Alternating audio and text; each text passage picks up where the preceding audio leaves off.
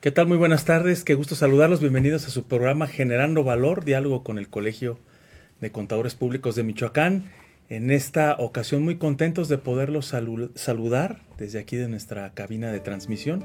Agradecemos de manera muy especial al periódico Provincia por las facilidades para la realización de este programa y por supuesto a Grupo Ideas con Alexis aquí en los controles que siempre nos apoya para poder llegar a todos ustedes. Y el día de hoy pues muy contentos porque tenemos a dos invitados de lujo. En primera instancia, el doctor Armando Urrieta Sosa, quien además es el secretario del Consejo Directivo del Colegio de Contadores Públicos de Michoacán. Amigo, bienvenido, muchas gracias por estar aquí. Muchas gracias, Roberto, un gusto. Y nuestro querido amigo, el doctor Gabriel Escobedo Guillén, quien preside la Comisión de Eventos Técnicos de este colegio. Amigo, muchas gracias por estar aquí. Muchas gracias por la invitación, estimado presidente. Con todo gusto estamos aquí para echarle ganas. Eso, muy bien. Pues eh, la charla del día de hoy es para platicarles algunos aspectos muy básicos, darles una, una pequeña introducción de un gran evento que tendremos en los próximos días dentro de nuestro Colegio de Contadores. En conjunto con el Ilustre y Nacional Colegio de Abogados de México, capítulo Occidente, en coordinación con nuestro querido amigo el doctor Domingo Ruiz López, es que hemos preparado esta segunda versión del diplomado en Derecho Corporativo. Y es un diplomado que constará de 14 sesiones, las cuales comenzaremos el próximo 20, eh, perdón, 8 de julio. 8 de julio comenzaremos eh, el viernes por la tarde y sábados por, la, por las mañanas, para así cada fin de semana concluir hasta el próximo día 20 de agosto. Entonces estamos muy contentos, hemos eh, organizado y diseñado un programa muy completo que abarca los aspectos más relevantes que tienen que ver con todos los aspectos corporativos de las empresas, con una eh, orientación, sí, en el tema fiscal, sobre todo en el tema de cumplimiento, por supuesto en, en, temas que tienen que ver con aspectos jurídicos que es muy importante que observemos y que dicho diplomado está dirigido por supuesto a profesionales de la contaduría pública, también para abogados, para público en general, para empresarios, para contadores de empresa, por supuesto también para estudiantes y pues estamos muy contentos y de eso es de lo que les vamos a platicar el día de hoy. Así es que le voy a pedir a nuestro amigo el doctor Gabriel Escobedo que sea quien nos vaya este, dirigiendo en esta charla breve con ustedes, pero muy sustanciosa y esperemos que también sea de su agrado. Así es que amigo, pues estamos en tus manos. Muchas gracias, mi estimado presidente. Este, buena tarde, mi estimado Armando. Es un, un, gustazo estar con ustedes. Bueno, pues eh, ya durante algún tiempecito hemos estado trabajando, como bien lo dice mi estimado doctor Roberto. Eh, hemos estado trabajando en la eh, elaboración del temario respecto de este diplomado en materia de derecho corporativo. Eh, han sido cambios que se han hecho al temario original. ¿Para qué? Para buscar una forma de llevar temas más actuales a todos nuestros asistentes que les ayuden, que les ayuden a prestar un servicio de más calidad, un servicio de, de más ayuda, de más apoyo para todos sus clientes. Bueno, eh, son 14 temas, como bien lo señala mi estimado presidente, en donde eh, los voy a listar de manera general y pues vamos a entrar al análisis de algunos temas para que vean la importancia de la vertiente del diplomado. Derecho eh, de minorías contra mayorías. Es un primer tema que se va a tocar el día 8 de julio. 9 de julio, cumplimiento fiscal y prevención de riesgo. También un super tema. Todo encaminado a la protección del patrimonio de la empresa y desde luego de los empresarios. 15 de julio, protección de datos personales. 16 de julio, comercio electrónico y delitos informáticos. Tema de moda sin duda, ¿sí? Que ahorita vamos a estar hablando sobre este temita de manera más amplia. Responsabilidad penal fiscal de los socios y de las empresas. 23 de julio, el oficial de cumplimiento en la empresa. 29 eh, de julio, un super tema también como los anteriores, protocolo familiar, sucesión familiar y la relación empresarial. 30 de julio, contratos mercantiles. Ya, ven que los contadores también nos metemos a todos estos temas. Sin duda van a ser de gran apoyo, ¿no?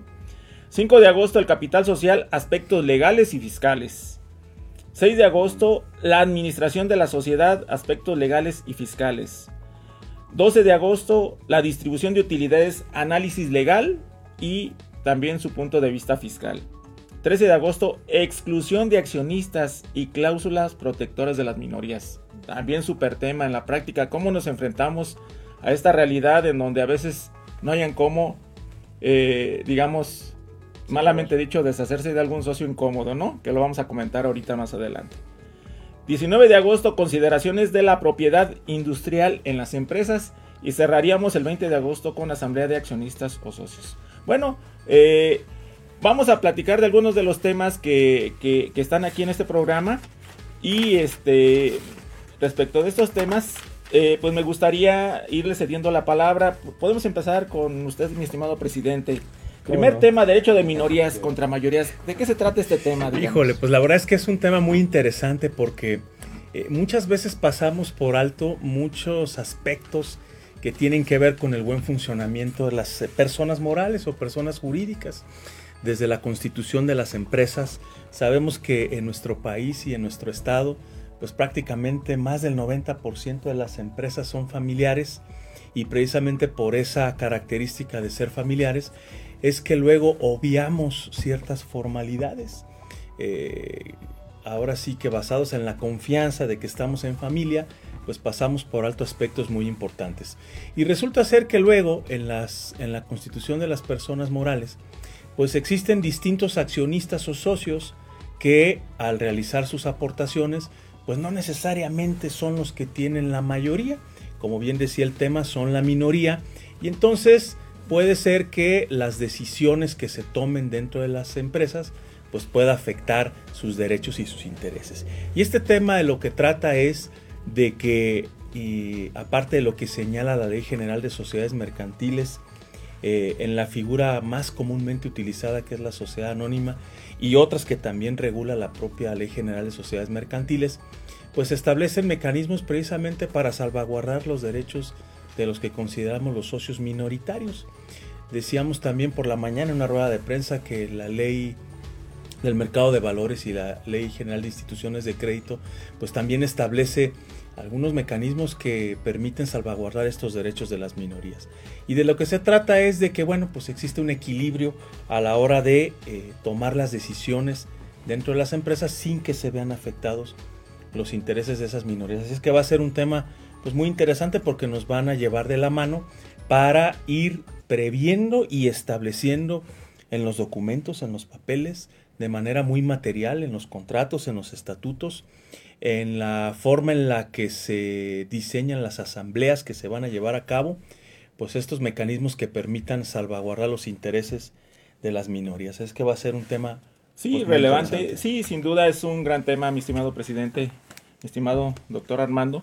Eh, considerando de que las reformas que se han dado en materia de legislación mercantil, pues tienden también a incentivar eh, la inversión, ¿no? Entonces, bueno, si estamos hablando de grandes corporativos, bueno, en donde quizá haya grandes inversionistas, pues llega algún pequeño inversionista y quiere meter su dinero ahí con una finalidad de tener algún ingreso, eh, pues se puede ver en desventaja, ¿no? Como bien lo dices, contra esos grandes capitales. ese tipo de sociedad SAPI, Sociedad Anónima Promotor de Inversión, sin duda es una gran herramienta que ayuda a crear un esquema para protección de esas minorías. ¿sí? este, como bien lo decías, este, eh, minorías, ¿de qué estamos hablando? Pues aquellos que tienen pequeños capitales, en donde eh, la misma Ley General de Sociedades Mercantiles le permite a una sociedad anónima y, generar este tipo de esquemas, ¿no? 25% del puede nombrar un administrador. Pero si hablamos de la SAPI, únicamente el 10% del capital. O sea, sí es realmente un tema muy relevante que se va a tocar a profundidad.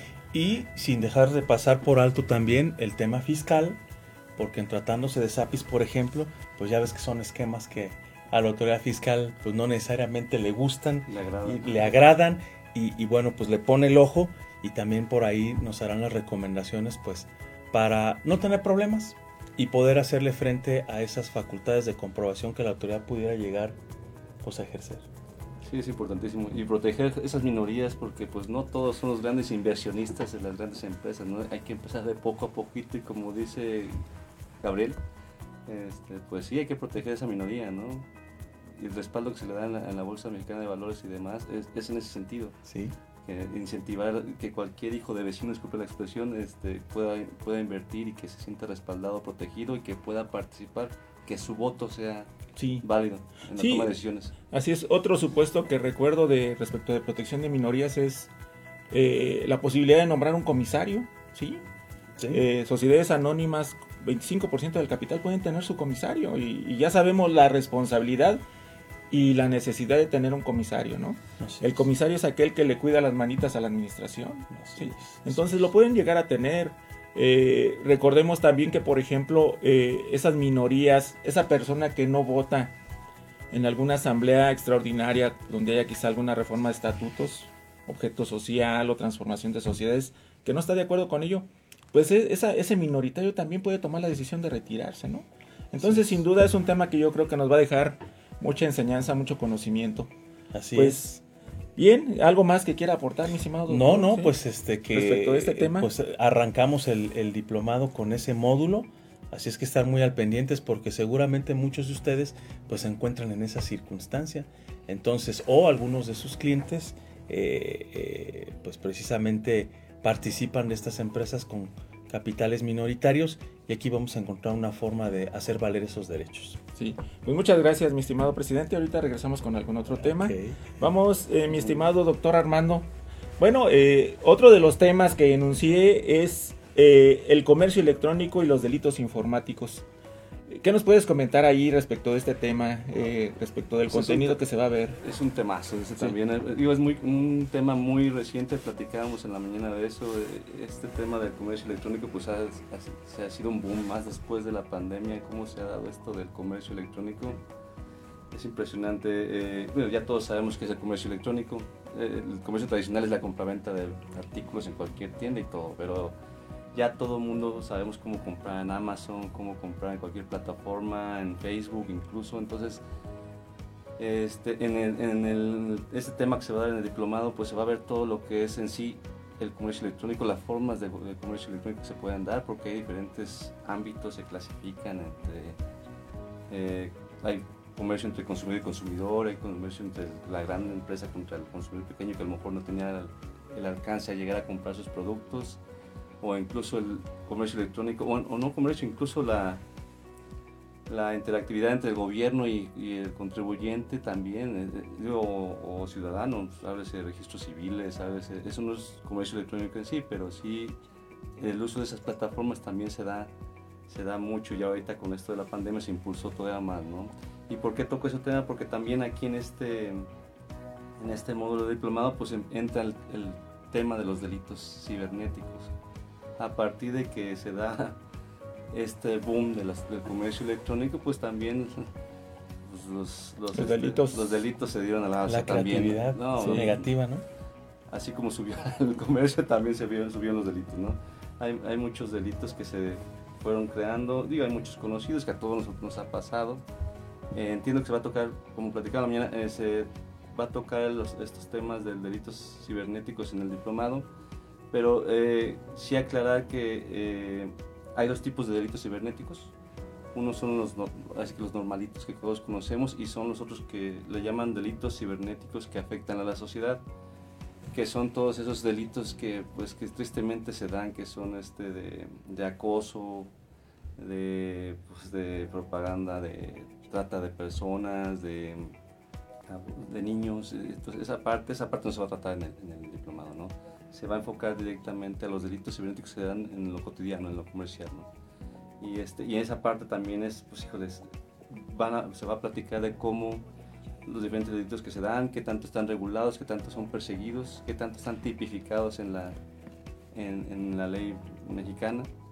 Este, háblese, los más comunes este, está los más comunes son pues la estafa informática que todos pues hemos visto, ¿no? De que nos mandan un correo por ahí de que eh, viene una promoción de tal tienda departamental y pues dale clic aquí al link y pues no es cierto, no es, una página fraudulenta o, de movimientos bancarios que te ganaste una... Ah, no, que tienes un cargo de tu tarjeta, que están a punto de hacerte tu cargo de tu tarjeta, que por favor comunícate, todo eso es están entiendo que ese es el primer delito que más se da en México, estafa informática, también se va a tratar la de la falsificación de documentos electrónicos, también se da, se está dando mucho eso. eh, se falsifican cualquier cosa, ¿no? Actas de nacimiento, títulos profesionales, este, todo eso se da, ¿no? Y de repente alguien es doctor, ¿verdad? Es todos son doctores. Antes, Bueno, nosotros sí estudiamos en, el mismo, en, el mismo, en la misma generación. Podemos dar fe de que sí estudiamos. Y bueno, también está la publicidad engañosa, que es también parte de lo que vivimos día a día. Y qué otro, eh, ah, eh, la sustracción de datos personales, que también se está dando mucho, ¿no? Sí. Se, estaba, y se estaba dando mucho el tema de que entraban al servidor de las empresas oh. y este, secuestraban donde estaba, por ejemplo, almacenada la contabilidad. Y entonces, bueno, pues a, pedir el, correspondiente rescate, para poder recuperar la, la, contabilidad. Entonces, pues un delito muy grave, porque pues no tener la contabilidad, imagínense. No, de hecho, este, sí, en, lo personal me tocó vivir eso con algunos clientes y en un caso dieron el rescate y les liberaron la información. ¿eh? en otro caso no les liberaron nada, o sea, se los ejecutaron con el rescate y no les liberaron información. Sí, está, está complicado, pero ¿eso a qué se debe? Bueno, a que no tienen también los controles necesarios, ¿no? Para impedir esa invasión a, tu información, ¿no? Sí, ahora sí, como dicen vulgarmente, ayúdame compadre.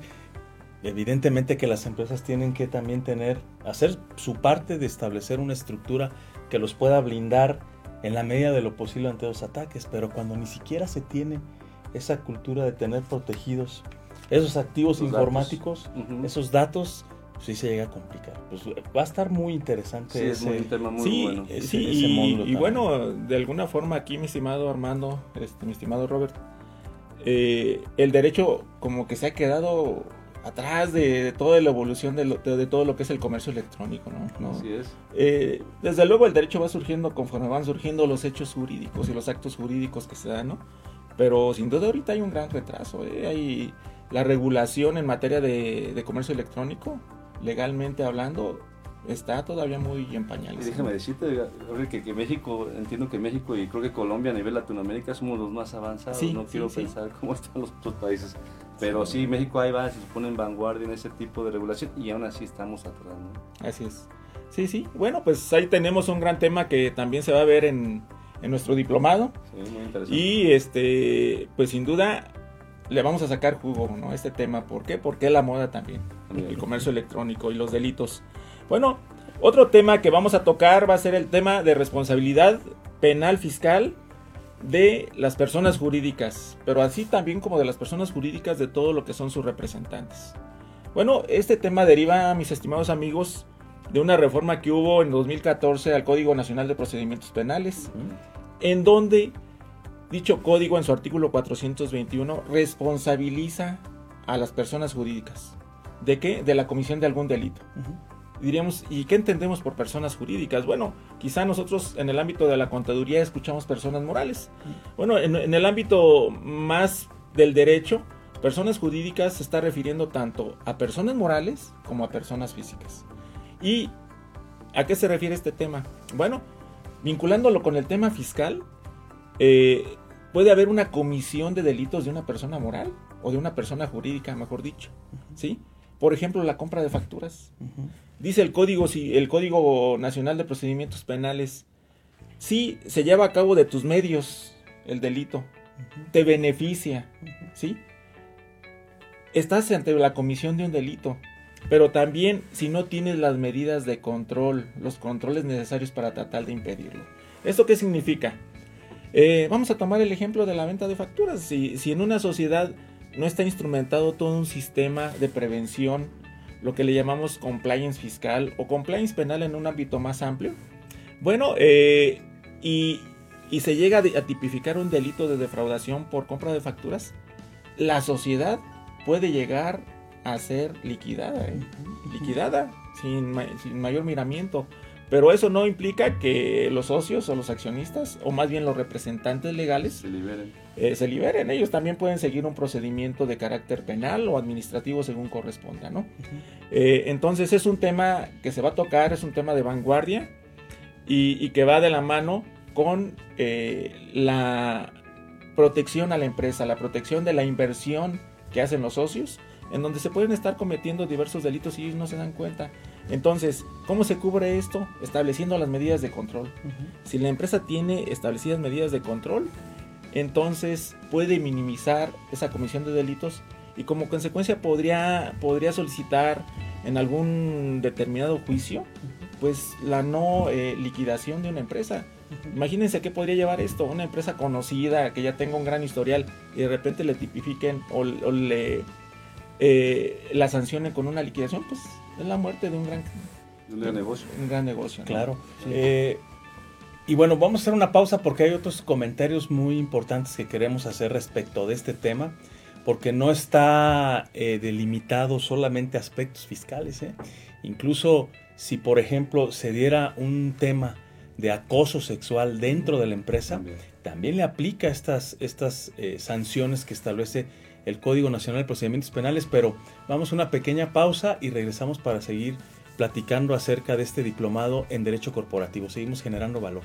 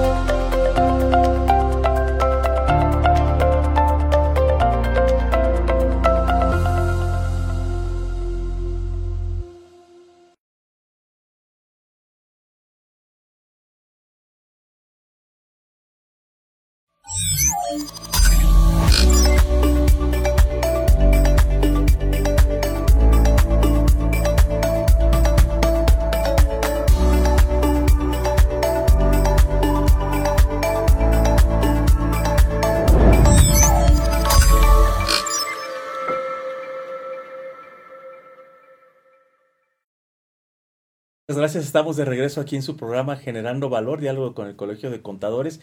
Y estábamos platicando de este módulo que va a hablar de la responsabilidad penal eh, de las personas jurídicas, las conocemos nosotros como personas morales. Y bien señalabas, Gaby, eh, el, ejemplo claro de cómo puede una persona moral pues, ser sancionada. Y, y ponías un ejemplo que tenía que ver pues, con un aspecto fiscal que tiene que ver con una compra de un comprobante fiscal. Pero decíamos antes de irnos al corte que cualquier situación de incumplimiento que se dé dentro de la persona moral, de acuerdo a alguna normatividad a la que esté sujeta, poníamos el ejemplo del acoso sexual o el acoso laboral que luego se puede dar, pues también la empresa puede sufrir, puede llegar a ser liquidada incluso por eso. Y evidentemente, como también comentabas, si la empresa no demuestra que diseñó y estableció mecanismos para prevenir ese incumplimiento, pues la pena este, es mucho más agresiva y el sí tenerlos puede de alguna manera atenuar, atenuar, atenuar eh, la sanción a la que pueda ser sujeta. Pero también, por ejemplo, ¿qué tal si se tipifican por ahí que hubo operaciones con recursos de procedencia ilícita, de acuerdo a los supuestos que están establecidos en la ley para la prevención del lavado de dinero? Entonces aquí entra en juego una figura muy importante que es también uno de los módulos que vamos a tratar y que tiene que ver con el famoso oficial de cumplimiento o el officer o el compliance officer por sus eh, palabras en inglés, donde es esta persona, este funcionario, este ejecutivo, como le queramos llamar, que es el encargado de que la persona moral de que se trate, por un lado, tenga establecidos, diseñados y en funcionamiento aquellos mecanismos que le permitan cumplir con todas las disposiciones a las que está obligada o las que le son aplicables de acuerdo a las situaciones jurídicas en las que se pueda situar y que eso traiga como consecuencia pues que la empresa pueda llevar a cabo sus operaciones sin ningún problema. Tendrá que ser una persona externa o ajena a la sociedad, porque por ahí se decía, bueno, pues este, que ya sea el gerente general o el director general. Pero bueno, ahí podemos perder un poco de objetividad y se trata de que sea una persona responsable del cumplimiento de las distintas operaciones. Y en este módulo vamos a ver quiénes pueden ser oficiales de cumplimiento, cuáles son los perfiles profesionales que deben de tener, qué aspectos fundamentales y básicos debe de tener en cuenta en ese famoso checklist para tener eh, el cumplimiento eh, ahora sí que observado y qué eh, manuales, qué reglamentos, qué procedimientos, qué procesos se deben de seguir dentro de las personas morales precisamente para lograr estos objetivos. Entonces, va ligado, digo, todo está ligado, pero, este tema ayuda precisamente a prevenir una responsabilidad en la que puede incurrir la persona moral. Pero sin duda, mi estimado presidente, sí, sí, sí. Eh, oficial de cumplimiento hasta cierto punto suena como una nueva chamba, ¿no? Una nueva especialidad a la que podemos accesar los profesionistas, digo específicamente abogados y contadores. Entonces se vuelve un tema relevante porque esta figura eh, va a ir agarrando más fuerza, más fuerza, conforme se vayan posicionando todas estas reformas que ha habido, ¿no? Y todo en beneficio de las empresas. Sí, sí, ese oficial de cumplimiento va a tener, sin, tiene sin duda una responsabilidad tremenda, imagínense. Digo, entre otras, y perdón que te interrumpa, los oficiales que ya existen hoy en día, pues están integrando los expedientes para identificar al beneficiario controlador, que es una de, las reformas más agresivas con las que amanecimos el primero de enero del 2022, ¿no? Para identificar dentro de estas estructuras corporativas quién es el beneficiario controlador. Así es. Sí, repito, las sanciones también, es, es, bueno que las conozca la gente. Es muy novedoso este, este, esta figura. Sí, así es. Eh, entonces también saber las responsabilidades que tiene y las sanciones que tanto para la empresa como para el, para el oficial. Para el oficial. también es. bueno que la gente sepa eso. Pues sí, bueno, pues ahí está otro tema, otro super tema, ¿no? El oficial de cumplimiento en la empresa, ¿no?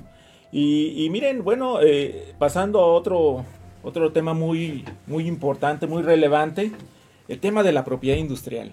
La propiedad industrial cada vez más eh, las empresas se preocupan por, eh, por voltear a ver lo que son los intangibles, eh, sus procesos, sus manuales, sus marcas, sus patentes. Y bueno, sin duda es un tema que no puede faltar aquí nuestro diplomado. Consideraciones de la propiedad industrial en las empresas.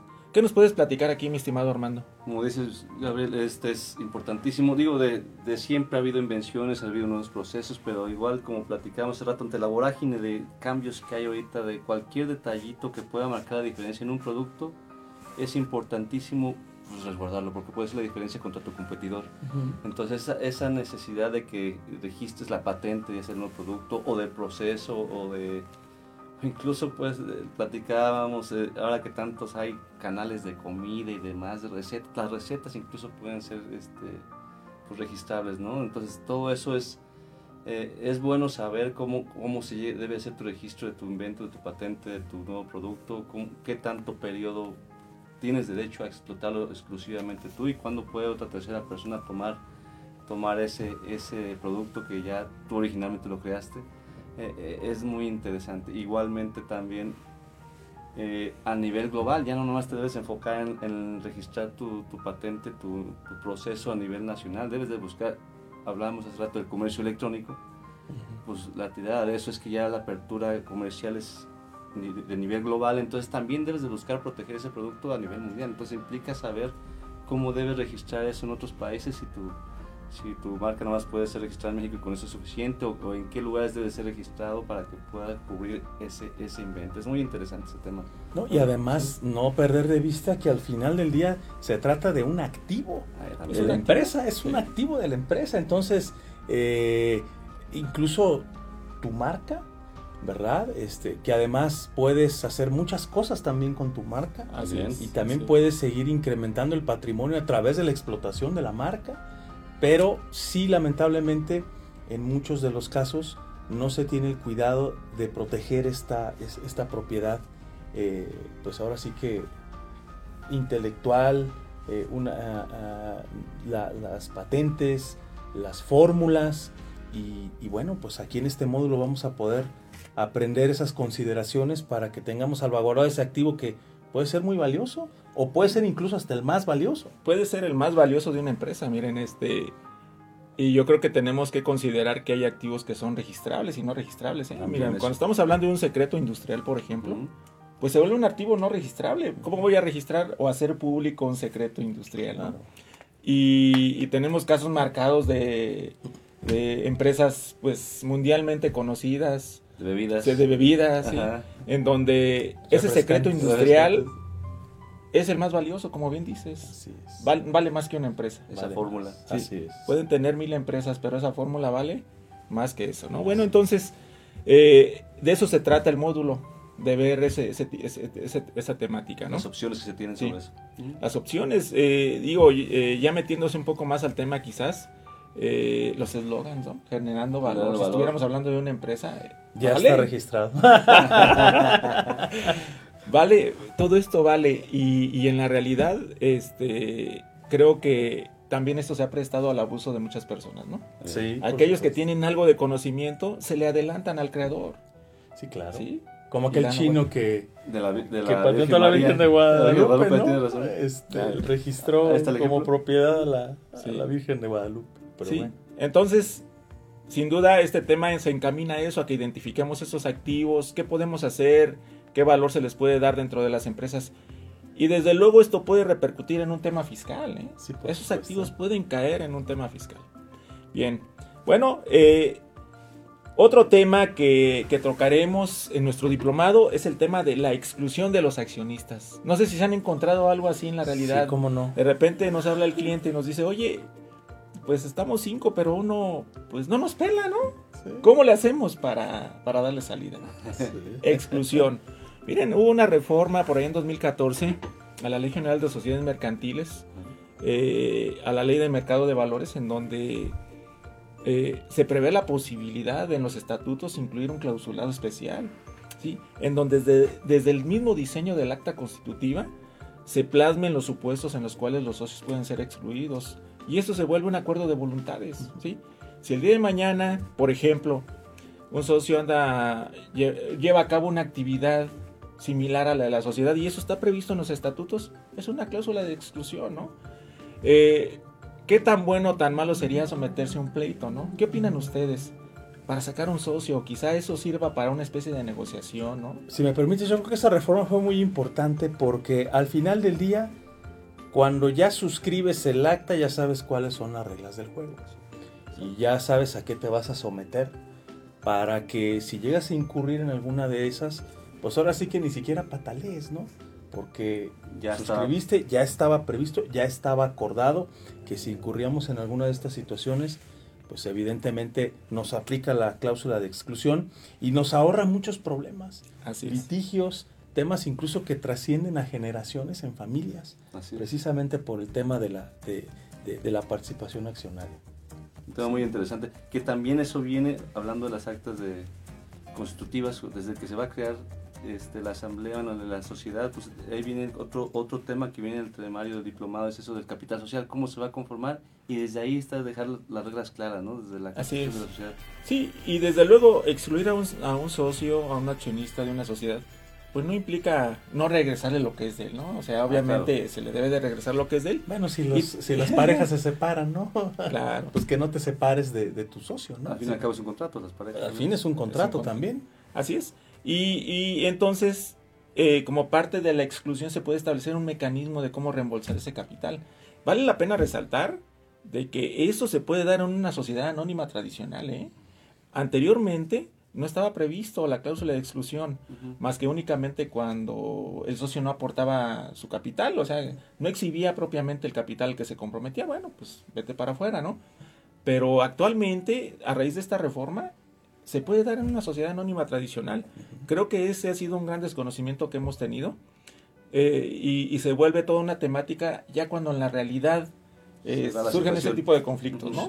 En donde no podemos orientar adecuadamente a nuestros clientes. Y es desgastante para todas las partes. No, incluso tiene que ver con temas de protocolos familiares, porque eh, si, si, recordamos y, y, volvemos a comentar que la gran mayoría de las empresas están conformadas por familia, pero luego a veces también como eh, sabemos que eh, por tradición a lo mejor el, la persona más longeva de la familia es la que toma las decisiones y llega un momento en que a lo mejor ya ni siquiera tiene la capacidad para poderlo hacer. ¿Ah, o llega a faltar. O llega a faltar.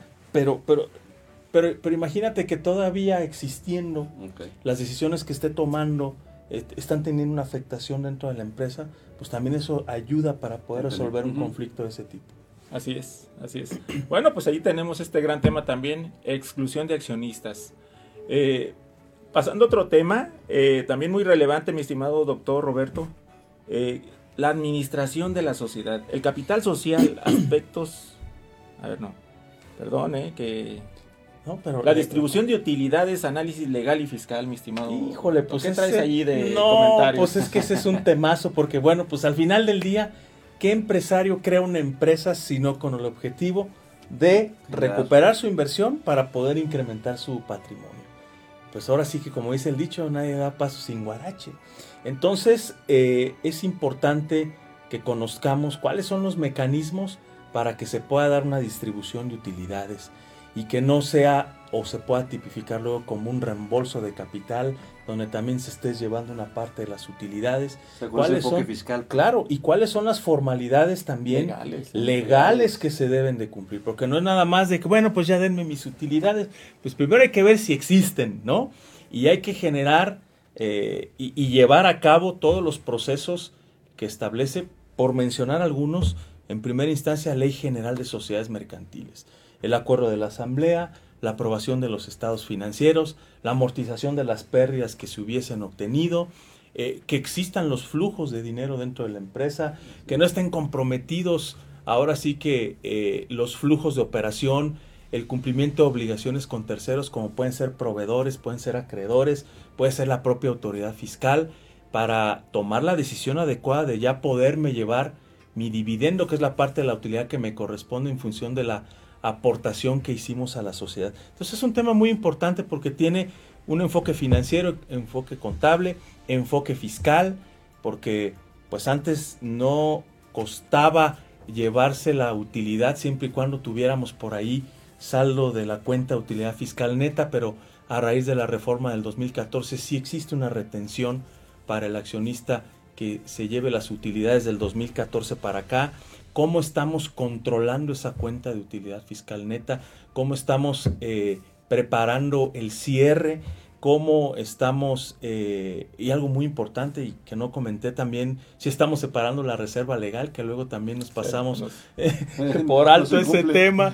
Entonces va a ser muy interesante que analicemos este, este módulo para que podamos asesorar a nuestros clientes, a nuestros empresarios, para que nosotros al interior de nuestras empresas sepamos cuáles son los aspectos que tenemos que cuidar y observar en ese sentido qué documentación, qué comprobante se debe de generar cuando ya recibí el dividendo, si me lo pueden dar en efectivo, si en transferencia, si me lo pueden dar en especie, si lo debo de declarar, si lo debo declarar o no lo debo de declarar, cuál va a ser el efecto de, de, oye, pero pues si no se pagó ISR, etcétera. Entonces, híjole, pues la verdad es que es muy interesante todo lo que vamos a platicar en pues, este diplomado. Digo, acabamos de comentar algunos temas nada más, eh, en 40 minutos no nos alcanzan. Pero pues, ¿qué más podríamos agregar respecto del diplomado, mi estimado presidente? Rápidamente, bueno, pues es un diplomado eh, que hemos diseñado, pues, de, insisto, agradecer de manera muy especial al Ilustre Nacional Colegio de Abogados de México, capítulo Occidente, encabezados por nuestro querido amigo el doctor Domingo Ruiz López. Todos son especialistas de, de amplia trayectoria y reconocidos a nivel nacional va a ser en línea este, este, este diplomado. El costo que tiene es para los asociados de este colegio de contadores y con los organismos empresariales con los que hemos eh, suscrito convenios de colaboración será de 12 mil pesos. Para el público en general es de 14 mil pesos. Y para los socios cuenta, que son nuestros estudiantes de contaduría, solamente será de 5 mil pesos. Pero les tenemos una, una pues promoción muy interesante. Si ustedes se inscriben hasta el 30 de junio, les vamos a hacer un 30% de descuento, pues para que aprovechen esta enorme oportunidad de poderse capacitar y de tener este conocimiento. También habrá costos por sesión. Cada sesión, si a usted no le interesa tomar el diplomado completo y solamente le interesa tomar alguno de los 14 módulos, este tendrá un costo de 1.250 pesos. Entonces, bueno, los esperamos. Ah, Estamos... ¿Hacer el comentario que es de manera virtual? Sí, es de manera virtual. Lo comentaba viernes en las tardes de 4 a 8 y los sábados por las mañanas de 9 a 2, ya para que después usted se pueda ir a gusto a, comer el sabadito, a este, una carnita asada, este, allá a Guandacareo, ¿no, amigo? Claro. Entonces, bueno, los esperamos aquí en el colegio. Por favor, no dejen de participar. Estamos poniéndole mucho empeño para que nuestros asociados estén capacitados ustedes los empresarios tengan contadores que les permitan estar al pendiente de estas situaciones y que tengan también el conocimiento de lo que está sucediendo para que nuestros abogados, eh, esos aliados tan importantes que tenemos junto con los contadores para los empresarios, pues estén también fortalecidos en sus conocimientos y ellos que son los expertos de llevar a documentos pues todo lo que se está planeando para que en el futuro su patrimonio esté salvaguardado y se evite de problemas. Así es que bueno, pues no sé amigos, agradecerles como siempre el apoyo de, contribuir para la profesión de la contaduría pública y todo lo que estamos generando aquí en el Colegio de Contadores. Reciban un fuerte abrazo, no se pierdan nuestras emisiones, síganos en nuestra página de Facebook, en nuestra página de internet www.ccpmich.com.mx. Ahí encontrarán toda la información referente a este diplomado y a todos los eventos que estamos haciendo en el Colegio de Contadores. Gracias a Periódico Provincia por las facilidades, gracias a Alexis en los controles, a Grupo Ideas. Este es el Colegio de Contadores Públicos de Michoacán y seguimos generando valor. Nos vemos el próximo lunes. Muchas gracias y muy buenas tardes. Hasta luego, gracias.